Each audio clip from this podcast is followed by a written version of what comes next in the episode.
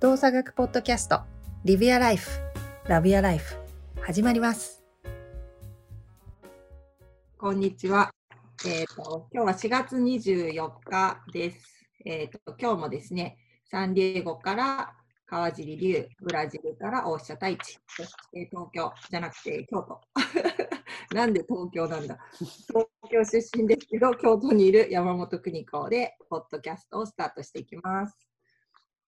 第2回。はい。あ、そうですね。今日第2回になります。前回何を話したかすでにもう覚えてないっていう話を今ちょっとしてたんですけれども、皆さんお元気ですか？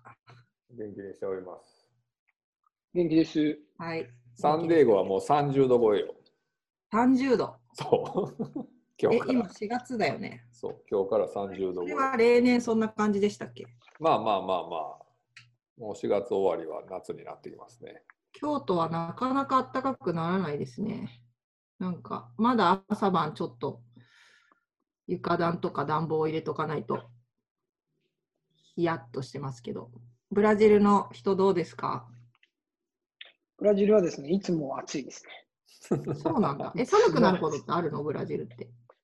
いや、どうなんですかね。体験したことないですけど、でも下がっても26度とか、それぐらいって言ってました。え？え、高いと何度ぐらいになるの？えっ、と、高い日はもう35とか6とか。おお。一年中、そんな暑いところに、まあ、まだ1年経ってないのか。と、全然的全然な1年とかそういうレベルじゃないです。え？1、2ヶ月とかそういうレベルです。あ、そっか。えなんか結構いろんなとこ行ってるじゃないですか、太一。はいはい。そうすると、その皮膚感だったりとか、なんかこう体の中で感覚として、これ、国によって変わるなみたいなのってあるの？いや、それがですね、僕、感覚が疎いんで全くないっていう。えーもうあの単純に暑い、寒い、暑い、寒い、乾燥してる、潤ってる、もうそれぐらいです。そうなんだ。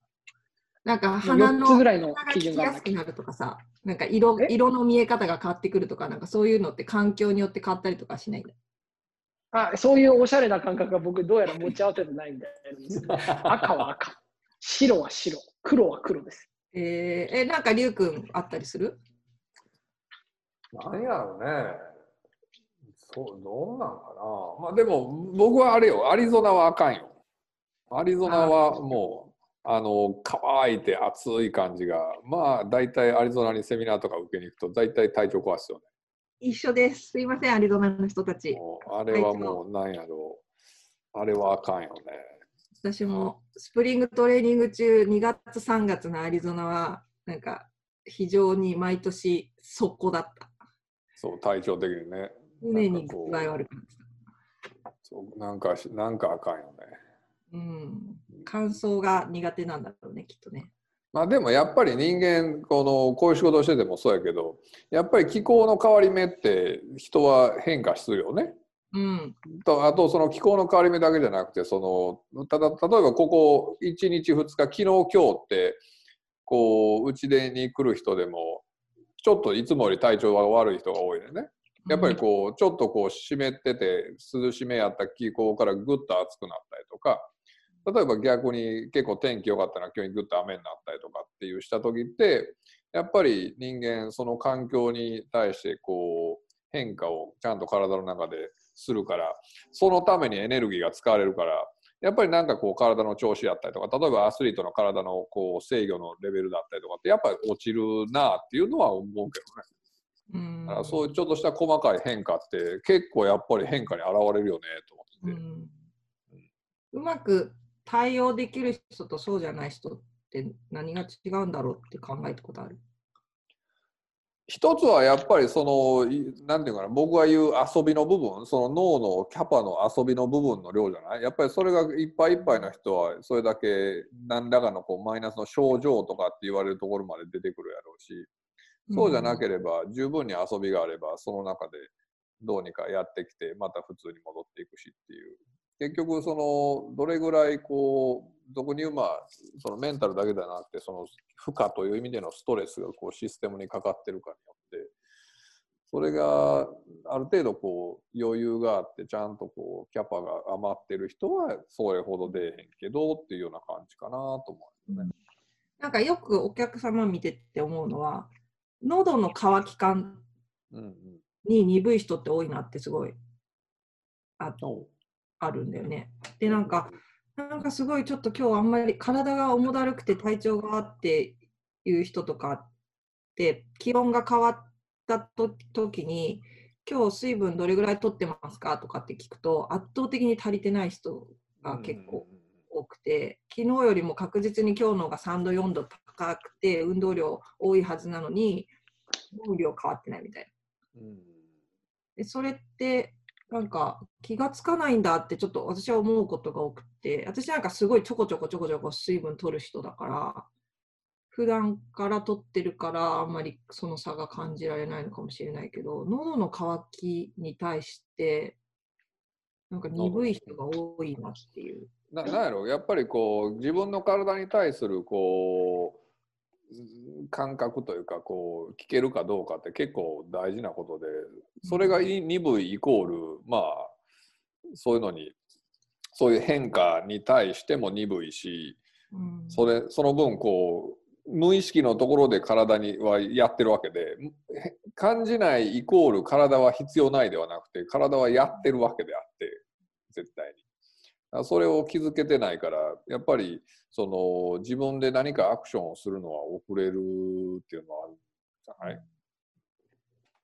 それこそさっきのなんか遊びなのかな？そのそれに気づく余裕がないというか。えっと、気づけるから早めに気づけるから遊びが例えば60%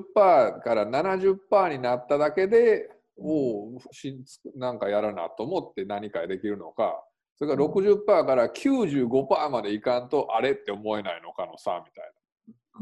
な。70%で気づけれたらまだ30%遊びはあるから全然余裕やけどそれが95%までもう負担がかかった状態やともう5%しか遊びがないからもうてんやわんやみたいな形になるってことじゃないかな。と僕は今考えてて。うんなるほど。でも感覚システムって考えると、刺激が小さければ小さいほど amplify、拡張されるわけじゃん。うんだったらちょっとの変化、感覚的な変化が脳の中ではわーってなるって考えたら、60から70と60から95で、60から70の方が脳はこう刺激を強く感じないのかなってちょっと今思っちゃったんだけど。感覚としてだけならそうじゃない？でもその先に人間の場合ってそこからその俗にプロセスというかこう処理をする部分があるから、その処理で押さえつけ続けたらそれはうんならない。で感覚の入力というところだけではそうかもしれないけどそのそこから処理してどうしてっていう脳の中のプロセスのあところで思い込みだったりとか、そうそうそうそうそう。環境要因とか、他の環境要因とかが、そうそうそうとか他もうなんかずっとそこを無視してたがためにそこに耳が傾かないとか、まあ、そういうのはずっとあるんだね、例えばその自分っていうところに目が向かないで常に外に目が向いてるような人って多分それはどんどんそうなるしっていうのは多分そのストレスって基本的には身体的 BPS で身体的心理的社会的っていうその3つの要素って多分同じぐらいのお同じぐらいというか完全に同じレベルで体にはインパクトを与えるからうん。ってなった時に例えば外外外ってそのいろいろこう意識を向けてるとまあ体のことも何もこう中のことには耳が傾かないような状況にもなるだろうしそこの余裕の度合いによってこういうちょっとした差をクッションとして受け止めれる量って全然変わってくるかなと思うな。うん。でもあれですよね、あの余裕がないっていうことは、もうすべてのことを、イエスはノークエスチョンじゃないですけど、それで解決しがち。要はもう二択で解決しがちで、それが、まあよく言う、危険か危険じゃないかとかっていうことで判断しがちなので、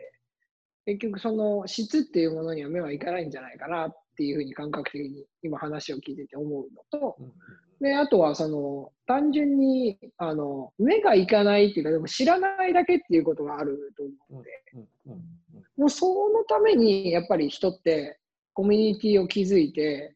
えー会話をすることで自分とは違った考え方だったりだとか、自分とは違うう表現っていうものを、おえーなんだろうな、に触れてきたっていう歴史があると思うんで、うん。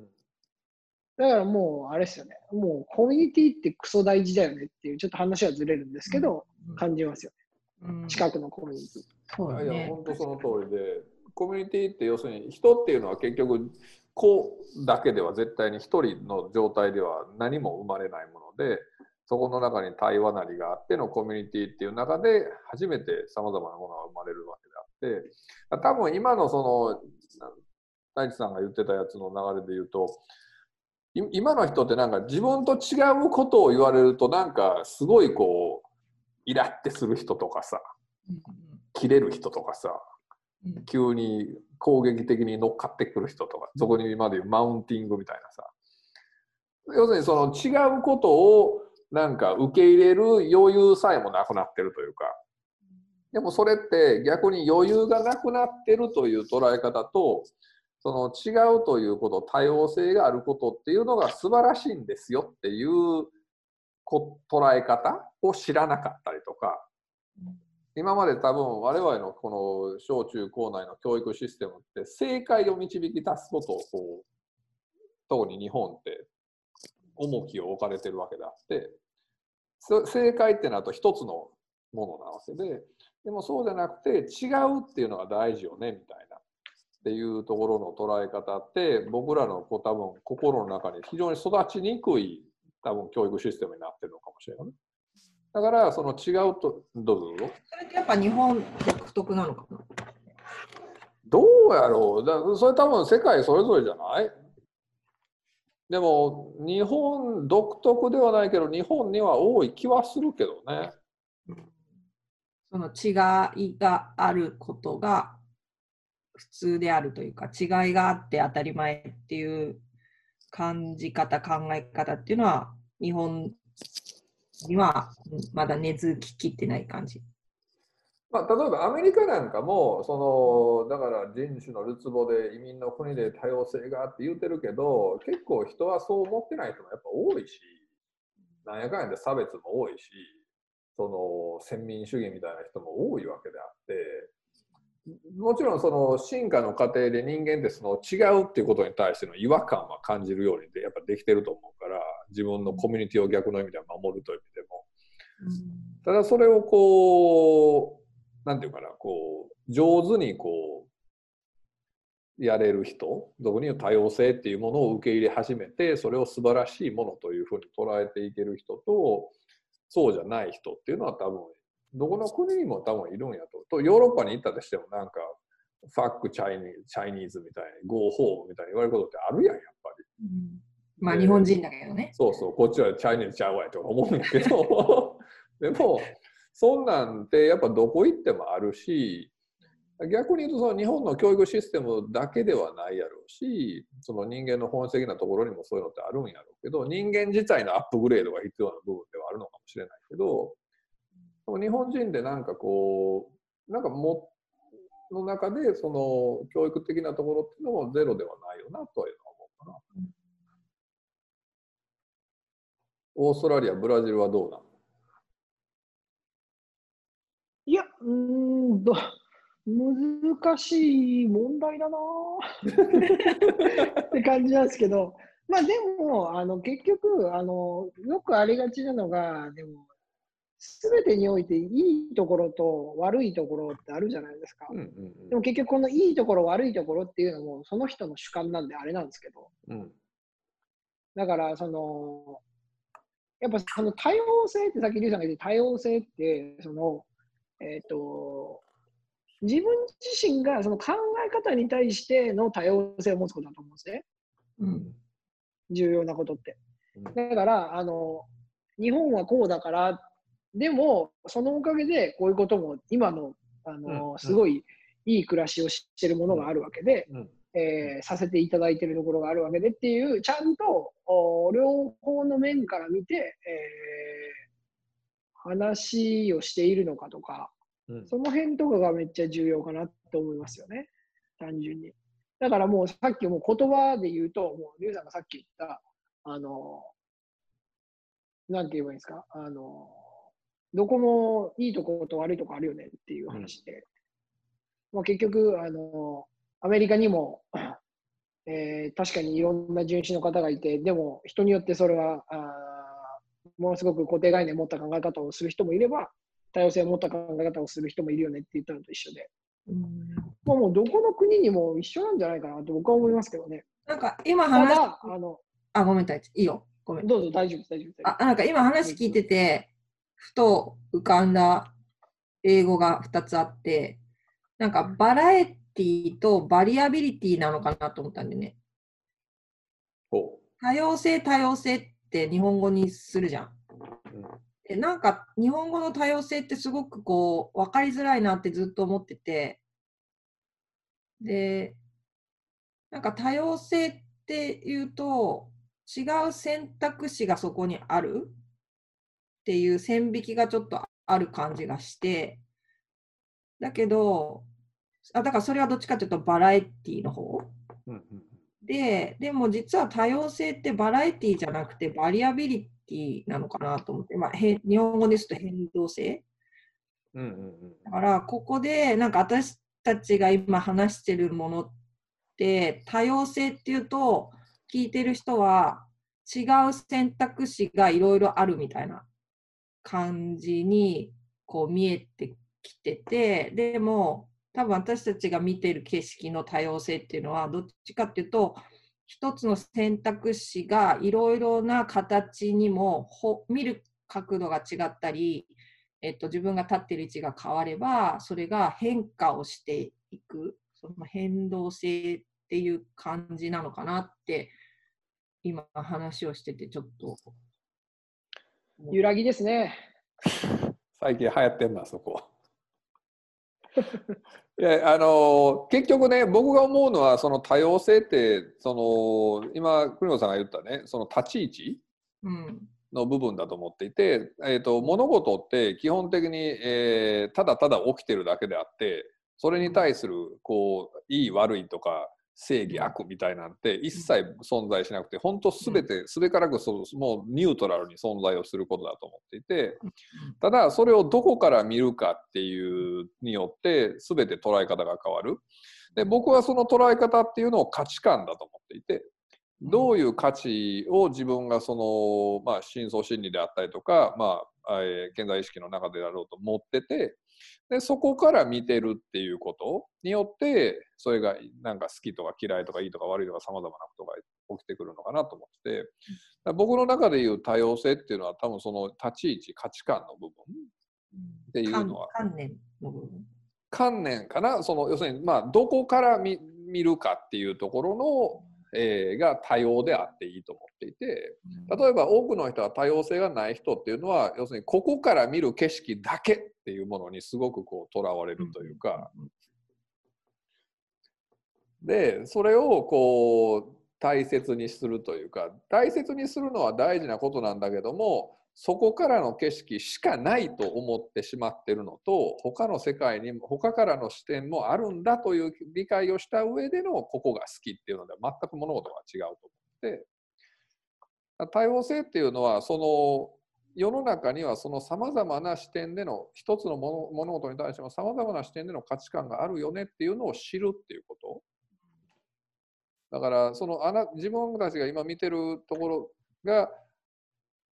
いいとか悪いとかではなくてその他にもあるよねっていうのをまあ知ろうねっていうだけでそれを知るだけでものすごい物事って変わるからあそこはすごい大事なのかなと思うよね。あ全ては簡単に言ったらジャイアンツが好きかタイガースが好きかっていう話でいいね全部好き嫌いやから。え ちょっと待って、今繋がんなかったんだけど。だからその例えば阪神が好きが正義でジャイアンツが好きが悪なわけじゃないじゃないっていうことそれ好き嫌いやろって話で今分かった、太一。いやいや、わかりますよ。あの、アンパンマン、バイキンマンとかね。そうそうそうそうそうそうそいやいや、もうあの子供たちにとってはアンパンマンはヒーローなわけですよ。う、うんうん。でも、あの、カビルンルンたちにとっては、もうバイキンマンはもうスーパースターですから。なるほど。どこどこから見てるかによってというか、そうそうそうことが言いたいってことね。そうそうそそう。で結局、比喩があの交渉すぎてちょっと分かんなかった今。いやいやいやいや、どこも高尚な比喩出てきてる。結局はそのだからやっぱりその見方っていうところその物事を固定させてみるっていうのはなになってしまうと非常にしんどい。だからそれを変動するということがなのでまあバリアビリティというのは変動する変わるということ変われたらすごい強いし、うんまあ、でも多分その前に違うものもあるんだっていうのを知るっていうことによって知るからその違う見方に自分を持っていく変わるっていうこともできるわけであってでそれを自由自在に使えるようになるとまあものすごい楽しいことになるわな。でもそれって私たちがみんな海外に出たりいわゆるいろんなね大地だったらちょっと西の方の出身で私は子供の時に散々引っ越しをする転勤族の子供でなんかそういうふうにして変化のある、まあ、国も変わったし変化のある人生を送ることによってそれが普通だっていうふうに学んだからこそそこがあまり違和感がないのかなって思ったりするんだけど。なんやろ多分そこを例えばさ海外に出たらいいよって言われるじゃない？とか、うん。そのなんかこういろいろ広がるよとか。うんうんで結局僕逆何が起きてるかっていうとそこやと思っていて。違う角度で物事を見れる価値観っていうのが世界には様々あるんやっていう。自分の片方ではなかったんだっていうことに、まあ、じ知識として知らなかったとしてもそういうことを経験するからそれがいい経験なわけであって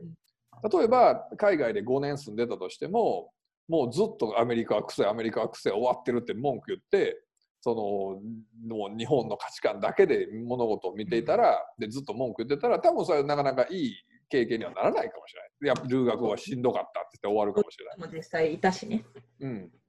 だから結局のところその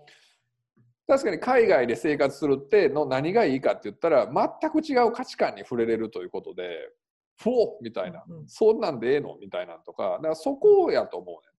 っていうことは別にそういうことを経験できさえすれば海外に行かなくてもいいわけであって。まあそうだ。そりゃそうだ。そう。だからただ自分とあまりにも違うところを知ると人間ってそういうことを気づきやすいというだけであって。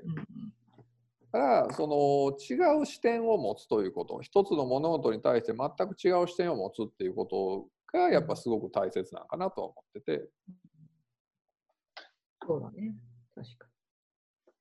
だから、リュウさんが言ってるのはあれですね、考え方のダイバーシティってやつですね。うんうんうんうんに。難しいことが出てきてよ。ダイバーシティ。しばらく前によく出てたね。考いやいやえ多様考え方の多様性ですよね。うんで、なんか結局、 variability とかって結局その考え方の、要は、えーを A っていう、まあ、まあなんだろうな、昨日はいい感じでその、えー多様性を考えれてたけど、今日はちょっと寝不足だから、あんまりその広い範囲で考えられなくなった。でこれが variability だと思うんですね、変動性だと思うんですね。うんなので、 variability って状態のことだと思うんで、僕は。うんうんだから、コンディションのことっていうようなイメージですかね。うんうんうんだから variability はもうあの人その人のお状態、環境の状態もある、えーまあ、いろんなそういう要素によって、もう要は変わるもの。うんうん。だけど、えーさっき話に出てたように、えーそういうものに対して、えー自分にとって負なものっていうものを処理するのが上手い人とかは、えーそういう負なものが来た時でもいろんな視点でも、もともと持っているいろんな視点で考えることもできるんで、バリアビリティは高いっていうイメージです。うんうんうんうんそうだねだ。から、あの、変動性っていうのは、えっと、本当にもう状態っていう意味で、えー多様性っていうのは、もうそもそもの元々の考え方においては考え方の種類っていうようなイメージかなっていうふうに思います。うんうんうんまあでも本当にもうこの辺もなんかもういろんな言葉あるじゃないですか。ある。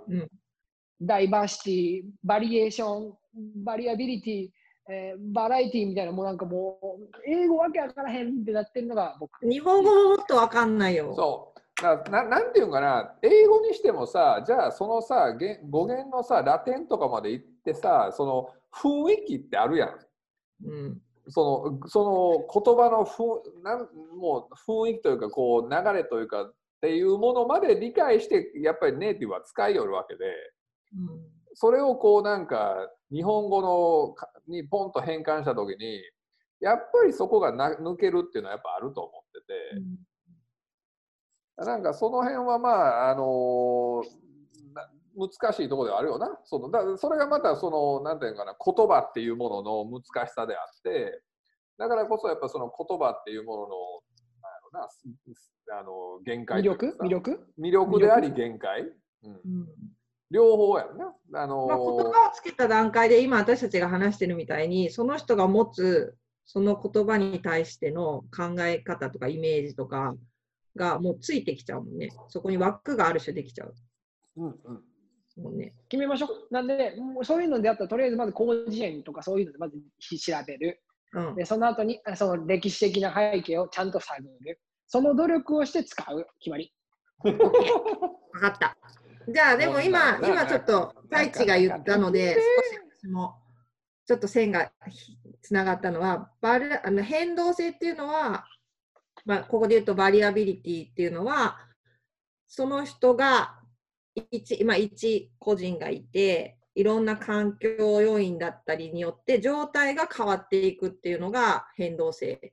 で、多様性っていうのは、その人の中にある、まあ、ダイバーシティだったりバリバリエティ、バラエティっていうのは、その人の中にある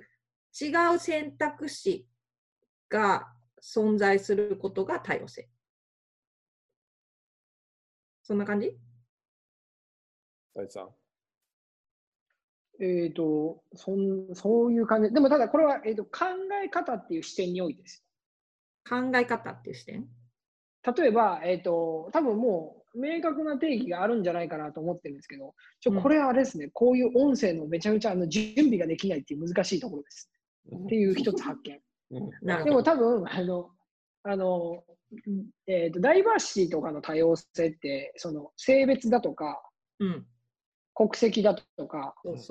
えーと、人種だとか、宗教だとうか、んうんうんそういうものを、えーと、そういうものがいろいろ存在して、で、えーみんな属性違ってみんないいじゃないそうです。みんな違ってみんないいじゃ多種ないですか。性というかさ、多種性そうです多種性か。そう、その種類がいっぱいあるという意味ね。うん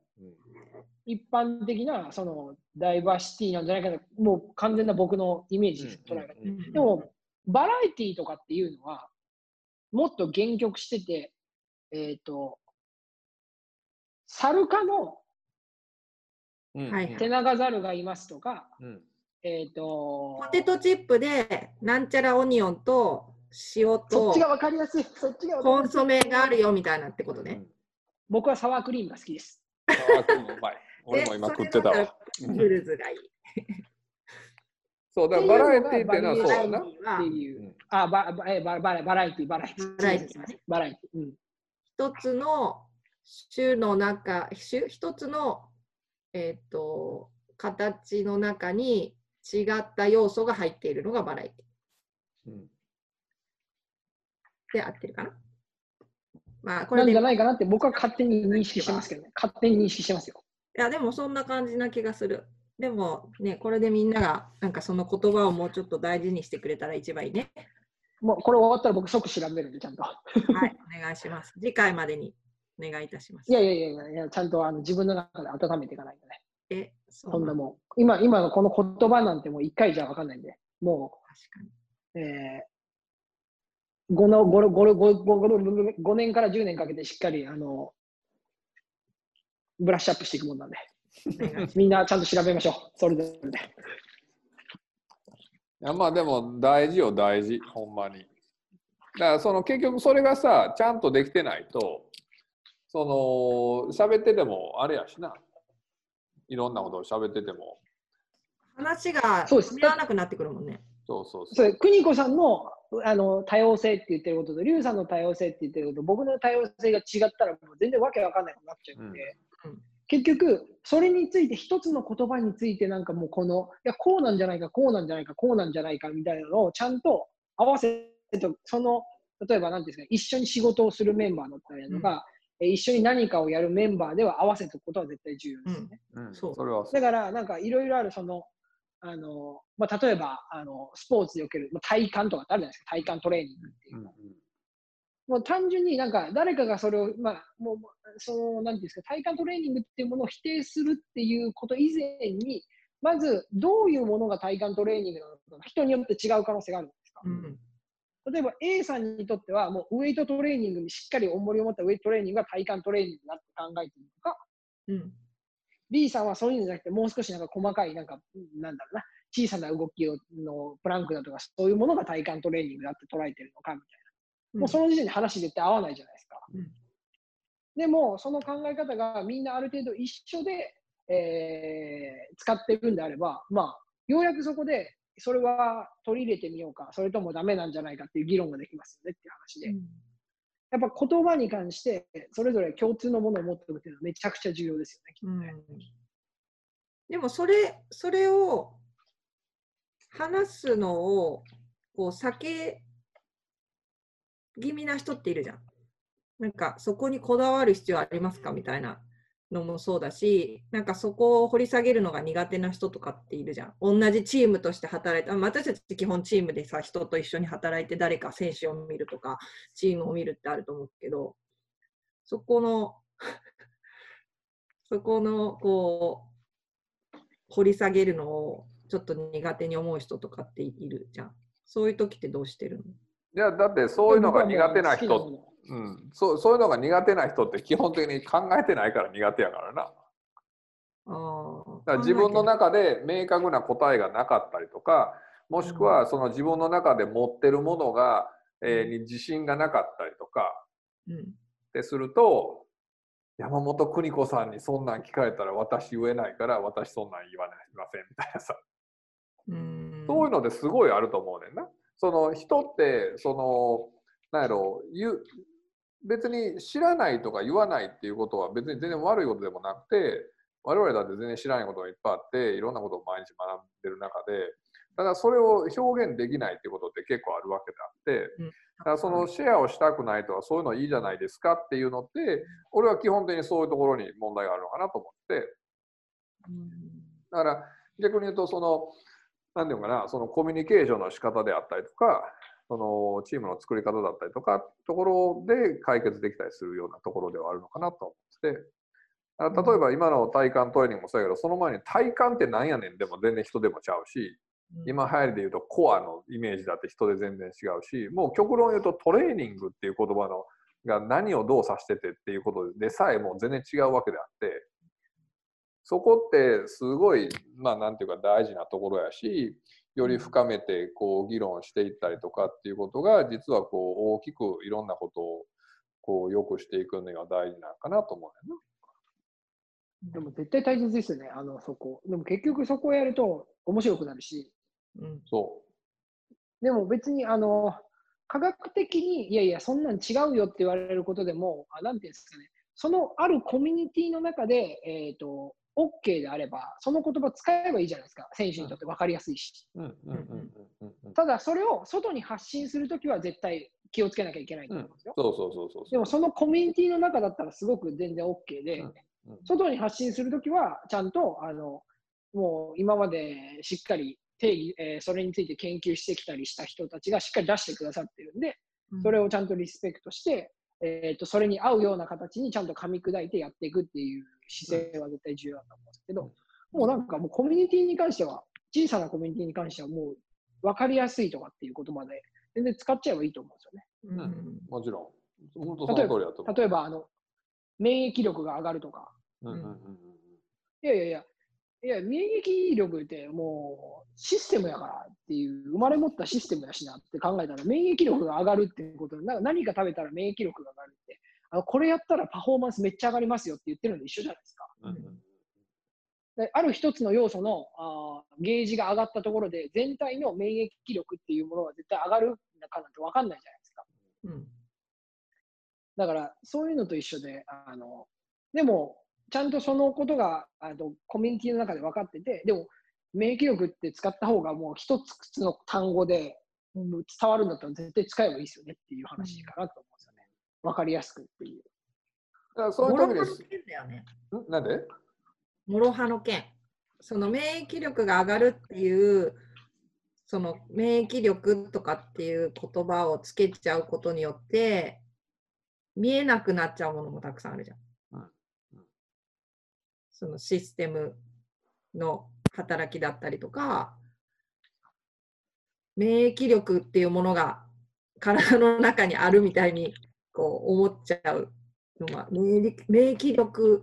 を上げる免疫力の核があるみたいな感じに思っちゃう人とかも絶対的にいるじゃん。そうであとはその食べたそのものとかその例えば運動したら免疫力が上がりますよっていうのはなんかすごいリニアな関係やと思ってしまったりとかな。そうそうそだでもそれってそのその何ていうのかな今の話の中でいくつかあって例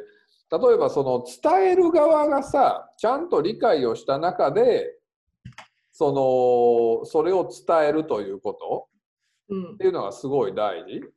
えるうん伝える側がこうもう理解をしてなくて使ってしまってるのか伝える側はちゃんとそれを理解した上ででも、えー今この、えー患者さん選手とかこのコミュニティの中でっていうことでそれを伝わりやすいことに変化させるっていうのはそれは方法の問題であってうん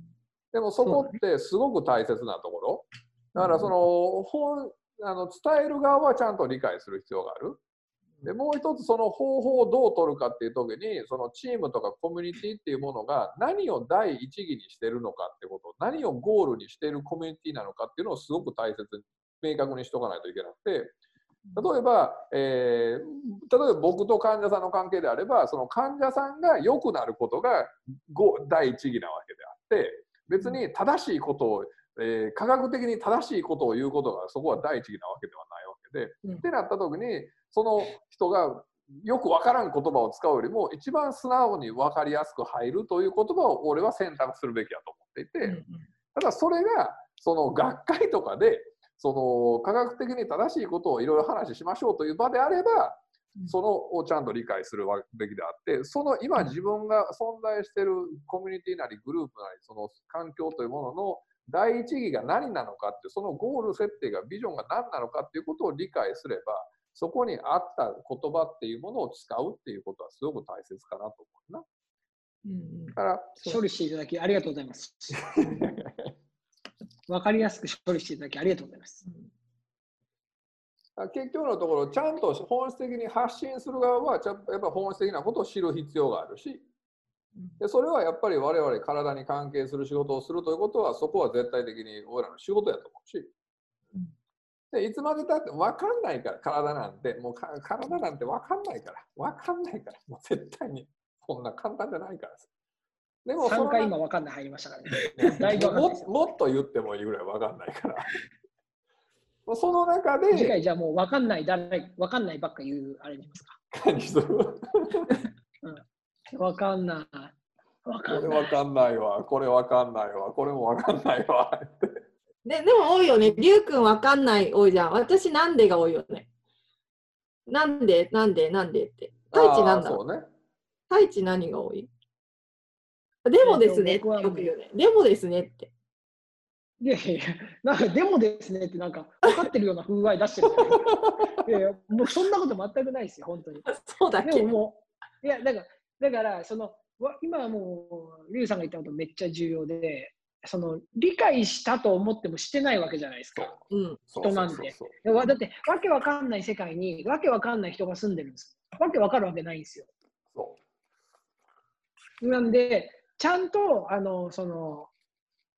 知ろうとする努力と、いつまでたってもこれは分かんないもん。だから、謙虚に、えーと、ちゃんとブラッシュアップしてこうぜっていう姿勢が重要だと思うんですよ。ううん。でそこでさ、僕、あの、今もうだ、うんごめん、ごめん、ごめん、どうぞ、どうぞ。えいや、どうぞどうぞ、リュウさんどうぞ、どうぞ、いや、あなたどうぞ。いやいやいや、あの、僕、大学の時にバイメカやってて、で、その時に、あの、まあ、バイメカやってるから、その、今までその物理っていうものに対して、ものすごく、なんだろうな、研究してきた人を調べたことがあったんですね。うんうんで、その中で、あの、アメリカの物理学者でファインマンっていう方がいらっしゃる天才ね、天才ね。天才。あの、本で言うと、ファインマン先生の物理学的なうんうんうんうんあ名前ちょっとタイトルはもしかしたら間違ってるかもしれない。そういう感じの。うんまあ、彼があのある学生からエピソードであの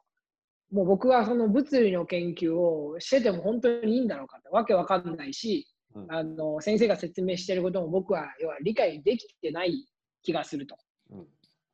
で僕なんてものすごく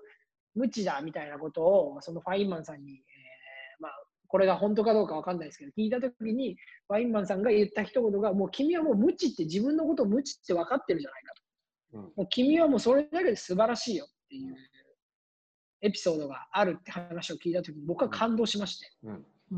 うん。なんて天才なんだろう。うん。まあ、他にもあの宇宙なんてワインみたいなもんだよみたいな名言を残したあのファインマンさんなんですけど、やっぱりそのっと説明して。無知っていうこと、え？その宇宙なんてワインなんだよっていうのをちょっと説明して。俺は全然取られへんれあれですよ。僕、僕の勝手な解釈でいいんですよ、ね。わかる。うん、いい、全然。あの僕はあのちゃんと僕の勝手な解釈なんですけど、ワインってあの何年ものとかあるみたいな感じで、はいはいはいはい。あの間違いなくあのその時飲んだワイン美味しいじゃないですか。うん。でも10年後に飲んだワインはまた味が変わって深みが出てて、また違った感覚をそこで呼び起こしてくれるわけじゃないですかうん。うんうん。だから果てしないと思うんですね、それって。うんうんうんうんその時のその感終わり覚、そうです、終わりがないってことなんですうんだから宇宙なんて調べようがし調べても、もうわけわかんないこと出てくるし、また新しい発見あるしみたいなので、どんどんどんどんあの終わりがないよってことが結局言いたいのかなって僕は思ったんですけど、うんそれも聞いたとね、宇宙なんてワインみたいなもんで、そんなおしゃれなこと僕多分死ぬまで言えないですよ。うん出てこい。出てこい。うん出てこない大丈夫そたくさん名言言ってるからワイン飲まないしみたい そうそう。ワイン美味しいじゃないですかって言われて、ワイン美味しいかよう分からへんけどって思うんだけどな、俺も。な。そう僕僕も僕もあの今言ったんですけど、ワイン一切飲まないんでね、こんなこと言ってるからね。全然美味しさなんてわかんないですけど。あの全然会話ついていけないですもん。よくあの赤がいい、白がいいみたいな。全然。あの やっぱどうどうなんどうなんその辺って言われた時に、うん、僕もある知識で、うん、よく肉は赤の方がいいって言われてますよね 飲んだことねえし、全然飲まねえしわかるわかる。全然わかんない。いやでもな今のさそのファインマンさんの無知の話でも本当それってすごい大事なことやと思っててなんやろそのルネッサンスでさそのでこう科学が花開いたっていうのもさそのあれやんあのユバルノア・ハラリさんがさ「サピエンス全史の」もう言ってるけどなのですごその通りやなと思ったのは本当人間は無知であることを知ったっていうのな。無知であることを知ったがゆえに人はここまでこう発展してきたんだっていうわけです。それってほんますげえなと思ってもうあれ読んだ時ちょっと鳥肌立ってなんてかっこいいんやと思ってさ。僕は今のリュウさんに鳥肌立ちましたよ。そなんで？すみません、話の腰をって申し訳ないです。全然全然。え、さっき今、ワインの話が出てきたから、あのルネッサンスってことで、あの芸人ルイ13世を呼び起こして。そこまでないそこまでないそこまでないわ。いやあなたのそのその捉え方にすげえなと俺は思っった今。いやいや、どんな高度なテクニック言うてるのか聞きながら関西人ですから、やっぱり、そこは。いやそこはそうやったって言っときゃよかったよな今。さすがもう、あのもう、あーもう関西人じゃないことを悔やみたい。それでさっきのこのリアクションだったそうそうそうそう。あ私たちあの画面見ながらやってるんで、さっき太一さんがあのワイングラスを掲げるようなしてて何してんだろうこの人って思ったけどそこに行きたかったわけだ。いやもう今、天才やなと思いましたよ。いやいさやその想像をつなげるあなたも天才ですよ。そうそうそうさすがです。いやでもねね、それはね、本当大事大事。だから、うん例えばさ、新しいことを知ってさ、例えばその、なんやろ、我々もいろいろ本読んだり、セミナー行ったりとか、うんやっぱり今、特に医療の人ってすごいいろいろやってるし、誰もが勉強してるわけであって、勉強して分かったって思うやん、そんなん。思わへんはずないねん。新しい知識が入ってさ。ああ、そっか。なんか私分かったって、講習聞いてて分かったって思うよりも、あ、ここにまた分かんないものがあったって思うことが多いかも。いやそれはねすごいよでもさその時にさいろいろまた知ってさ新しい知識が入ってさ自分の中のピースが埋まっていくというかさ、それは物事を吸収してさ例えば新しいエクササイズを知ったりとかさ例えばこれをやったらなんか今までなかなかうまくいかんかったやつがフィッと良くなったりとか知った時にさ分かったってなんか分かってきたって思うのってこれ人間としてごくごく当たり前やと思うねん。うんだからこそ根本的に前提として人間の体のことって全然分からんよなっていう前提を持つか持たないかだけやと思う。うん要するに勉強すればするほどそれは分かるよ。だって新しく知識も入るし、ああだこうだっていろいろ出てくるし、どんどんどんどん出てくるから、どんどん分かった気になるっていうのは、これは人間当たり前やと思うねん、うん俺。だから、ただその前提として我々は何にも分かってないよねっていう、まずもうもう意味分からんよねっていう前提さえ忘れないことが大事だと思ってて、その中でいろんなことが分かってきた分かってきたっていうどんどんどんどん知識を増やしていくっていうのはすごい大事だと思うから。うん。だからなんかセミナー行ってこう分かった気になるなとかいうのも俺おかしい話だと思ってていや勉強して知るために行ってんねんから分かった気になってええやんと思うよな。うん。でも根本的に全然分からんよねっていううん。人間なんか一般的に分かってる人がよくて分かんない私がなんかダメな私ってレッテルをつける人って結構いるじゃんうん。なんかまあ講師とかさせてもらうとこういろんなみんなにどうだったとかどうですかって聞くとこう分かってるような人がそばにいて自分が分かってないことに対して嫌悪感だったりとか罪悪感だったりとかなんか自分にダメダメダメスタンプを押しちゃう人って結構多い。でも今の話からしたらてか私はそれはなんでって分かんないって分かってすごくない？って分かんないことがまだあるんだって思ったらめっちゃ楽しいじゃんって思うタイプの人間だからなんか分かんないことに対して学士っていうことって、まあ、ほぼほぼないんだけどでもどっちかって分かんないって分かった時に学士する人が多いわけじゃん。でもその今の無知であるというか人間は無知であり、えー、と無知であることだからこそ発見が次のステップに迎えるっていう前提を作っておくと分かんなかった自分がもうちょっとこう大事にできるような気もするというか。いやもうその通り。まさにその通り。まさにその通り。で結局のところ学びが変わってくるのかなって。要するにさっきと一緒でその捉え方じゃない。そのし自分はこれを知らないというもこことはもういい悪い一切関係なくニュートラルに存在するわけであってそれをダメなことだって捉える視点にいるのかそれともそれをうわこんな面白いことまだまた知らんかったっていうふうに捉えるのか。それってまたどこで見るかでしかなくてそれこそが多様性であって。だからそれをそのずっとこう人と比較してたりとかっていうような自分のこう思考のパターンができてるとダメだっていうところに行くかもしれないけどルネッサンスも知らなかったからこんなすごくなったんだねって人間の体って分かんないよねっていうのをちょっとでも頭に入ってるとあ面白いなって方にちょっといけたりはするわけであってだからそういうのはすごい大事な気はするんだけどな。うん。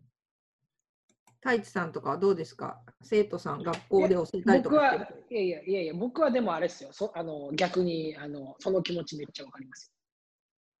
あその気持ち？あそそそれは分かる。いやいや、わかんない、わかんないってことに対して、あの、あの、あの落ち込むというか、ああもうもうそそれはすごく分かる。そそそれはも。う、いやいや、もうこんな、こんなこともわかんない、もう、あもう、無知やんっていう、無知は罪やんって思うことは全然あります。へでも、無知は罪だけど、もう一方で、無知は最強だとも思ってて、結局知らないっていうことは、その、なんていうんですかね、あの、あ、これもう、これも知らんやん、あかんやんって思ってるっていうものを持ってて、無知が罪だって分かってるっていうことは、えっ、と、ほったか、ほっとから、あほったらかしにしないじゃないですか。うん。だから、あの、知らないことがまた増えたから、じゃあ勉強しようとか、うん。で、多分、えーそういう、どんどんどんどん、それが積み重なっていくことだと思うんですね。うん。で、多分、僕はそっちのタイプなんで、あの、多分今後死ぬまで、あの、わかんないことに出会ったら、もう、一喜一憂するというか、めっちゃショック受けると思うんですよ。これも知らん、もうこんな、もう、戻りたい、10年後、20年後、30年後、40年、あ40年前か、前に戻りたいみたいになると思うんですよ、死ぬまで。うん。でも、えっ、と、そういうもんだとも思ってるんで、うん。うんだって知ろうとすればするほど知らないことなんて分かんないことの方が絶対圧倒的に増えていくわけで。うん。で、もうそんなの最初に、えー話題に上がってた、もうわけわかんない世界にわけわかんない人が住んでるんで、そんなもんあの増えていくに決まってるやんっていうのは一つ思ってるんで、うんだから、あのそれはもう全然仕方ないことなんですけど、だけど、えっ、と、無知だからこそ、えーたくさんできることがあるっていうことを知っておくことが重要なんじゃないかなと思いますけどね。もっとできることがある。あだっていや、それはショック受けますよ、だって。いや、だってもうこの人が、例えば自分がトレーナーで選手見てて、えっ、と、その新しい考え方とか、新しい概念だとか、その考え方の新しい視点っていうものを、ある人から教えてもらったときに、いや、自分が見てる選手、その人が見てたら、もしかしたら、その人もっと早く、えっ、と、まあもうままとめちゃった曖昧な言葉にしますけど、いい感じになったかもしれないみたいなことを考えちゃうと思うんですよ、誰だって。それはやっぱ思いますよね、でも。でもそれはもう、あのもう人というものの性質で仕方ないのかなっていうふうに思うん。でもさ、あなたた人の性、質だと思ってます。あなたたち2人さ、どっちもさ、そうやってその、あ大地もさ、その自分がそうやって知らないっていうことを知ろうっていうふうに思えるって、そのすぐこう自分を軸にしてこうちゃんとしてると思うんやけど、そうやってずっと昔からずっとそうなん？いやいやいやいやいや、そんなわけない。そんなわけないっていうか、今も全然できてないんですよ。いやでも今のそのさその見てそのそれは落ち込むこともあるやんああ俺もうちょっと早めに知ってたらよかったなってそれはそうやしでもプラスでも無知やからこそ知らないことが多いからこそパワーになるっていうのも分かってるから、えー頑張ってまた勉強しようっていうモチベーションにもなるっていうその考えはずっとそうだ昔から。でも考えたことないですよ、そのそもそも。それを。えじゃあ邦子さんはそのなんやろ分からないことが学んだとあまた分からんことあったわってそれでまた勉強していこうっていうのは昔からそうだ。そんなことないよ。私だっていかに楽しようかとしか考えてないから、多分そういう感じではないけど、でも今よりも少しでもなんか世の中が良くなるにはどうしたらいいかなって思った時にそれが必要だと思ったらそれを勉強するのかもしれない。いやなんかすごいなと思って2人。俺はさそのなんやろ昔はさその知らないっていうことがダメなことっていう人だったからやっぱり。うん。逆に言うとその知らないって言えないいやいやいや、みみみんないや、それそうなんだはあるよ。知らないことはダメっていうよりも恥ずかしいと思ってたかも、昔は。そうそうだだからそれをあえてってなんやろこうだから、ぶま、さっきに出てきたさその体幹トレーニングっていうのの体幹をじゃあとあのどうやりましょうって言われた時になんそれ何なのって言われた時にいやもうそういう面倒くさいことええやんって多分言うタイプやったのよ昔多分。はいはいはい。なぜならでなんなぜなら自分が勉強してなくてそこがクリアじゃなかったっていうところでそれをこう素直に出せなかったりとか自分が知らないことを人にバレるのが怖いとかうんっていうところを僕はすごい自分自身で経験してきてるからうんだから逆にこうそうやってささって言えるのはすげえなと思うのよ。いやでもそれをやっぱ一回通り過ぎてるからだと思うけど、そうそうそうそうそうそう。それを言ったところで物は変わらないし、逆に知らないことを認めちゃった方が、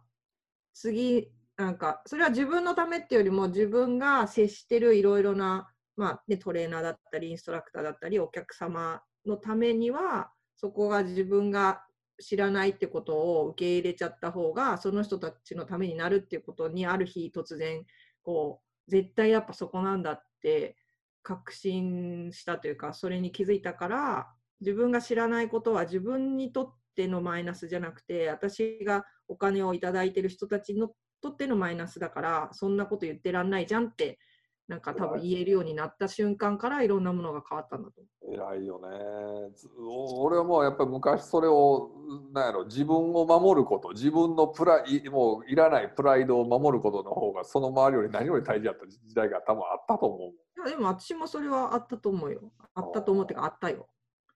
だからさそれやっぱそこをやっぱりくぐってきて今こう言える部分というかっていうのはやっぱりそのいやいやいやいやいやいや全然くぐってない全然くぐってない。いやくぐってる全然くぐってる。今現現在ほふく前進中ですよそのほふく前進。いやいやもうもうもうもうもうもう。もうそんなもうネガティブに考えちゃうじゃんって話で、もうあのさっき言いましたけど、その視点はもうすぐ重要なんですけど、そこの視点いけないわけですよ。だから、報復前進してるわけですよ。あなたのネガティブはさその自分がやってればももっと前に知ってればというネガティブでさその自分がそれをバレたくないっていうネガティブとまたちょっと質が違うと思うねうん。いやいや、それもありますよ。そこってすごいなんか自分にちゃんとや人だもん、人だもん、人だも。いやそれはなこれはもちろん 何度も言ってるけどいや本当その通りでそのだっていうことはさやっぱりさ俺なんかもう自分の20代とかを思い出すともうそんなことしかなくてだからこそすごい可能性を潰してきたと思うしうん、自分自身でもな自分自身の可能性もそうやし他人の可能性もそうだし。だからでもそれがあったからこそ今こうやって言える今なんかハラリさんが無知やからルネッサンスがすげえよいいよみたいなこと言えるのも別にずっとそうやったわけでは全然なくて開けたら今今の自分が20代の自分にあったらお前ほんま一回正座って言うやろうしやっぱりでもやっぱりだからってでも、リュウリュウさん、それ言って、言って気づいて、例えば、リュウさんがあも、えー過去に戻るじゃないですか。うんそれ知った状態でえー20代スタートして、例えば今の年にまたなった時に、また言いますよ、同じこと。そうやねんそうやねんそうやねんそう本当そのだから通り、これは人の性質なんですよ。そう人の性質なんです。そうもうしゃあないんです。あのもう反省するっていう生き物なんで、そう。これ無限ループなんで、あの無限ループ。無限の成長の過程やからそのなんやろ別に俺も今戻って それをこらって言うけどだからって今の自分今自分の20代がダメやったかっていうと全然そんなことも思わないしそれがあるからこそ今があると思っててで本当もう今太一が言ったみたいにそれの続きでしかなくてだからこうなんやろなそのどん毎日毎日それが続いていってどんどんどんどん成長していってっていうそのもういつまでたっても完璧にはなりませんよねっていうのがまあ流れなんやろなっていう感じだね。で、それでなんか新しい人たちが、新しい若い生命が生まれてきてるのを繰り返しで発展してたわけじゃないですか。うんそうそうそうそうそうそう。だからもう、もうしゃあないんですよ、もう。もう性質なんで、これは。そうだっていうことはそのしゃあない性質に対してダメなことって思わなくていいってことやん。いやいや、だから、ダメなことと思っちゃうんですって、それも性質なんですって。あまあなまあなダメなことって思っちゃうんですよ。そう。だから、ダメなことって思っちゃいて、その人なんて絶対矛盾を持ってる、僕は矛盾を持ってる生き物だと思うんですね。考え方に対しては。うんそこはもうあのどうしようもない矛盾なんですよ。うんだからもうそういうのに出会ったら、その矛盾状態入ってるねって言って褒めてあげるのが一番いいんです。うんうんなるほどな。いいねーって感じだよね。矛盾。状態入ってるねって言って。あそれはそうそうそのなんやろこう悩んでるのいいねっていうのはよく思うしな。悩むイコール成長やからさやっぱりその悩みもないっていうのはもう簡単に言ったらそのコンフォートゾーンの中におるっていうことやしな。うん、そうだね。もう答えが、もう決まったもののルーティンの中。でおるってことだから悩み不安に感じることイコールその前に進んでる広がっていってるということであって、うんそれは本当その通りだと思うし。うん。だからやっぱりそのまあまあそういう中をなかなかみんなどんどんどんどん変化して続けていってるってことなんだね。うん。うん。なんかあんまり振り返ることってそんなにないのであれだけど、まあ前を見て進んでいくことが、ね、こういろんな世界が広がっていくのかなと思うけど、個人的には。まあいや本当そう本当そう。まあでもなんやろこんな感じでだらだらベラベラ取り留めもなくいろんなことをしゃべる感じでいく感じやね。そうですね。最初にイメージしてたのと全然話の方向が違ったから、まあ、全然いい。またそのうち、そうね。ね、違うトピックを毎回。いつかは皆さんからトピックを募集してみたいな、そんなのもできるとありかもしれないですね素晴。らしいところだな。多分脱線しかしないと思うけど。そうそう。まあ、だからある意味この脱線感をまあ楽しみにしていただくといいかな。何かこう考えるきっかけというか、誰かに会った時に、どう思うって、こんな話聞いたんだけどさ、どう思うっていう、そのコミュニティをつなぐコミュニケーションの一つになってくれたら、それはそれで嬉しいいいねかなと。。素晴らしいですね。はい。さすがって何よみたいなうん会話が起こってくれたら楽しいかなと思います。OK です。はい。太一さん、何かありますか、最後。ありません。ありがとうございました。ありがとうございます。じゃあ、そんな感じで2回目もこんなダラダラと終わりますが、何か、えー、と皆さんの中でこう考えるきっかけだったり、気づきがあったら嬉しく思います。では、また次回お会いしましょう。ありがとうございありがとうございまますす。さようなら。バイ。今日もありがとうございました。また次回。Live your life. Love your life.